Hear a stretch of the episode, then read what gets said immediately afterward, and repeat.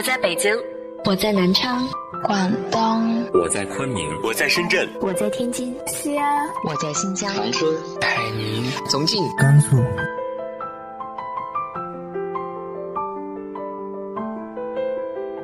这里是 FM 幺八零八四，昨天的你的现在的未来，我是主播背着吉他的蝙蝠女侠。无论你在哪儿，这里都有我的温暖等你。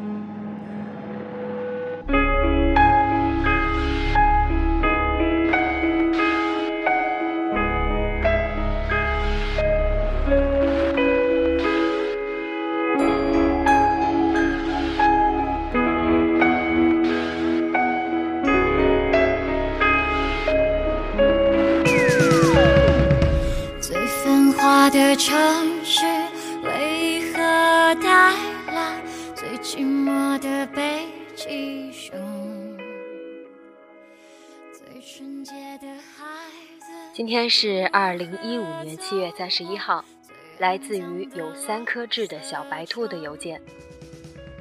女侠你好，听女侠的节目已经半年了，相比其他人，小蝙蝠我是比较短时间的了。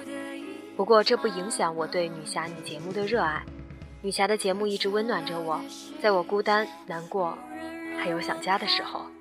我是一个高二升高三的学生，过两天就要上学了，真是痛苦呀！我本来在珠三角读书，却因为中考没考好，不得不离开，回到落后的家乡上学读高中。由于城市不发达，导致教育也不发达，所以我总是担心考不上大学。我有一个喜欢了两年的男生，最后我们成为了朋友，我放弃了。他曾经是我学习的动力，我一直鼓励着自己要努力超越他。最终我成功了，可是他依然还是我的目标，唯一的，现在也是。他常在我悲伤的时候听我诉说，安慰我。虽然我不喜欢他了，但在这里也谢谢他。谢谢他在我匆匆岁月中陪伴我。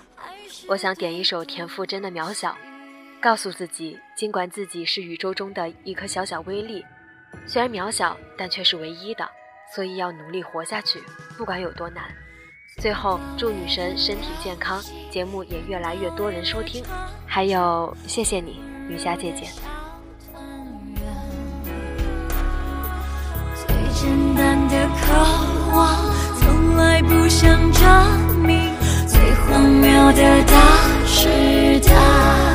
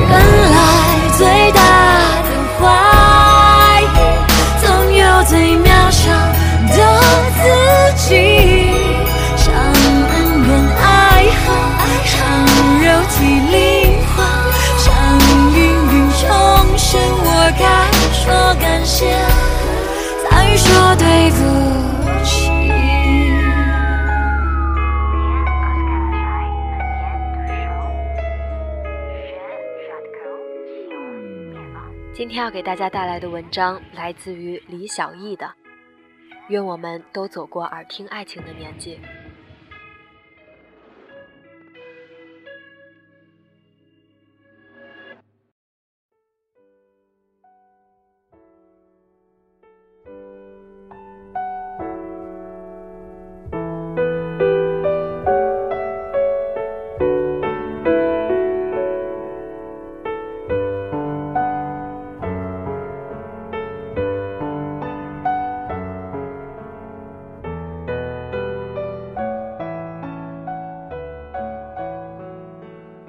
杨绛先生在《我们仨》里写道：“一九九七年早春，阿苑去世；一九九八年岁末，钟书去世，我们三人就此失散了。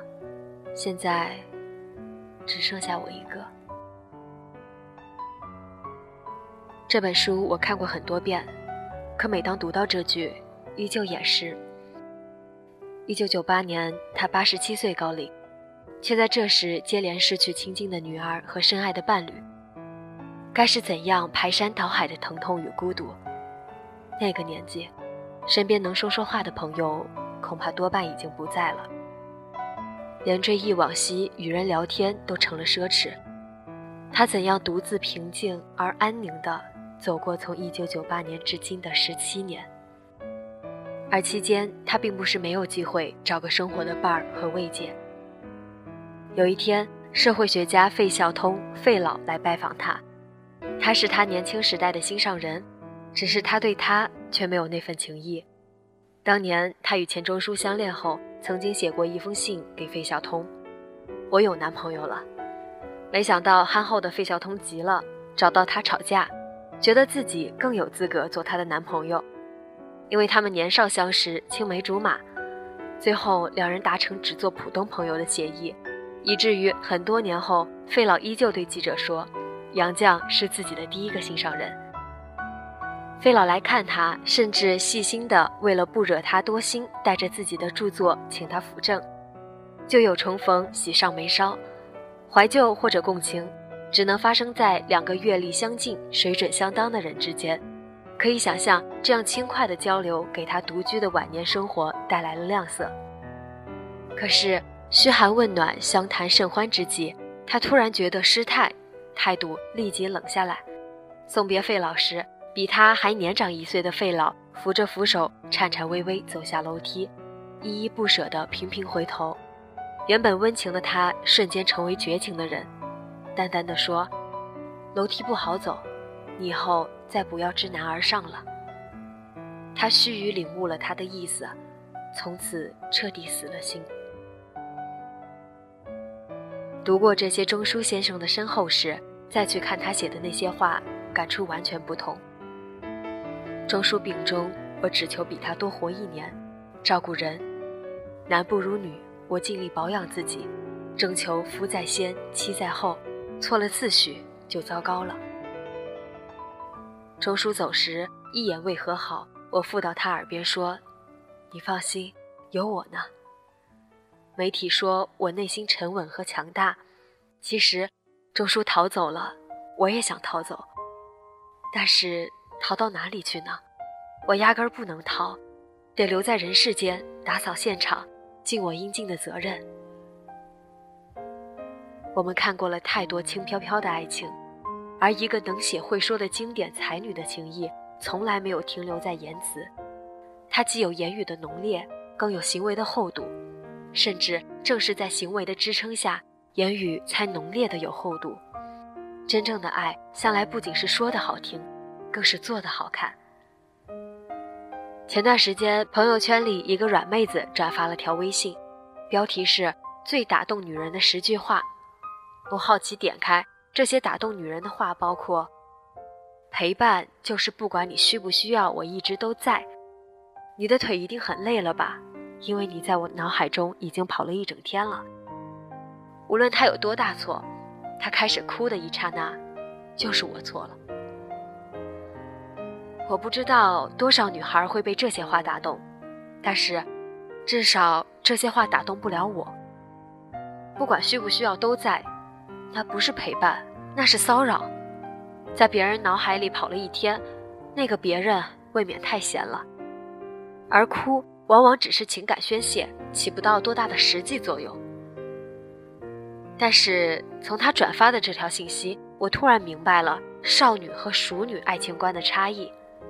少女是听觉动物，爱情对他们来说是谈恋爱，语言表达具有决定性作用；熟女是感觉动物，他们明白真正爱你的人没空说很多爱你的话，却会做很多爱你的事。就像金星说的：“等我女儿长大了，我会告诉她，一个男人心疼你挤公交，埋怨你不按时吃饭，一直提醒你少喝酒伤身体，阴雨天祝福你下班回家注意安全。”生病时发搞笑短信哄你，请不要理他，然后跟那个可以开车送你、生病陪你、吃饭带你、下班接你、跟你说什么破工作别干了，跟我回家的人在一起。我们都过了耳听爱情的年纪。是的，熟女们大多走过了耳听爱情的年纪，而少女却基本都停留在耳听爱情的年纪。就像转发这条微信的姑娘，她每一次谈恋爱都很投入，却没有一次结果完满。我说的完满，绝对不是结婚，结婚不是评价感情价值的唯一标准，甚至不是最重要的标准。好的感情会让人成长和成熟，但他的爱情不是，他在每一段关系中都或多或少被伤害。而那天看了他转发的内容，我多少有点了解他了。以及和他类似的那些姑娘被伤害的原因。爱情虚实变幻，真假相掺，一个人的心、口、手可以分离。真正的爱从不停留在长情的告白，而在于长情的体恤和疼爱。最廉价的就是那些只停留在口头的关切和承诺。人精力有限，某一方面特别优秀，肯定对应另一方面就短板。所以。我们常常看到太会说话的男人不太会做事，太会做事的男人没有经历甜言蜜语，就像聪明的男人多少和老实不大沾边，而厚道的男人大多有点木讷不善言辞一样。假如你需要的是踏实可靠的男人，往往要容忍他敏于行短于言的弱点；而如果你喜欢听漂亮话，就要接受这个男人的漂亮话不仅说给你一个人听。大多数人都不具备让才华锦衣夜行的低调，是个特长总要炫一下，尤其是会说话的特长。而一个男人有多少口才用来表达爱你，就有多少口才狡辩不爱你。就像当年李敖从刘慧云移情胡因梦，胡因梦问他怎样向刘小姐解释，他的话连最会写的胡小姐都绝倒。我会告诉他。我爱你还是百分百，但现在来了个千分之一千的，所以你得暂时避一下。从容到几乎无法反驳的狡辩。从男人的角度，可以把这理解成真性情，可是我是女人，我把这理解成劈腿。一个会说话的男人劈腿，真是让人连倾诉都觉得无语。停留在口头上的爱情。犹如远距离的精神依赖，很容易在遇到现实的矛盾之后灰飞烟灭；而有执行力的爱情，是生活中无限靠近的相看，是细节磨合碰撞之后的体谅，也是现实所屑的分担。一九三七年五月，杨绛先生的女儿钱院在牛津出生，他的父亲欣喜地叫了汽车接妻女出院，回到寓所。从来没有做过任何家务的新爸爸炖了鸡汤，煲了碧绿的嫩蚕豆瓣，煮在汤里，盛在碗里，端给妻子吃。杨绛先生在后来的回忆录里说：“钱家的人若知道他们的大阿官能这般伺候产妇，不知该多么惊奇。”真正的爱情可不就是行动的奇迹？别人眼里再不能做的事，到了他这儿，便一切都开绿灯。那天，我想了想，还是给软妹子发了条私信。说的人只是动了嘴，听的人却动了心。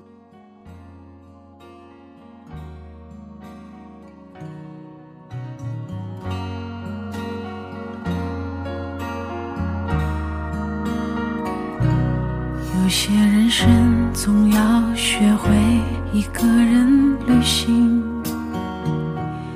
有些眼泪只能留给自己擦干净。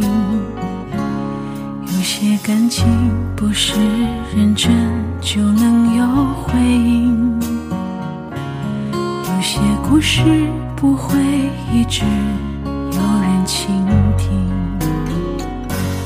就好像忘了为何当初对方一句话，轻易就开心，记得当时就连悲伤都觉。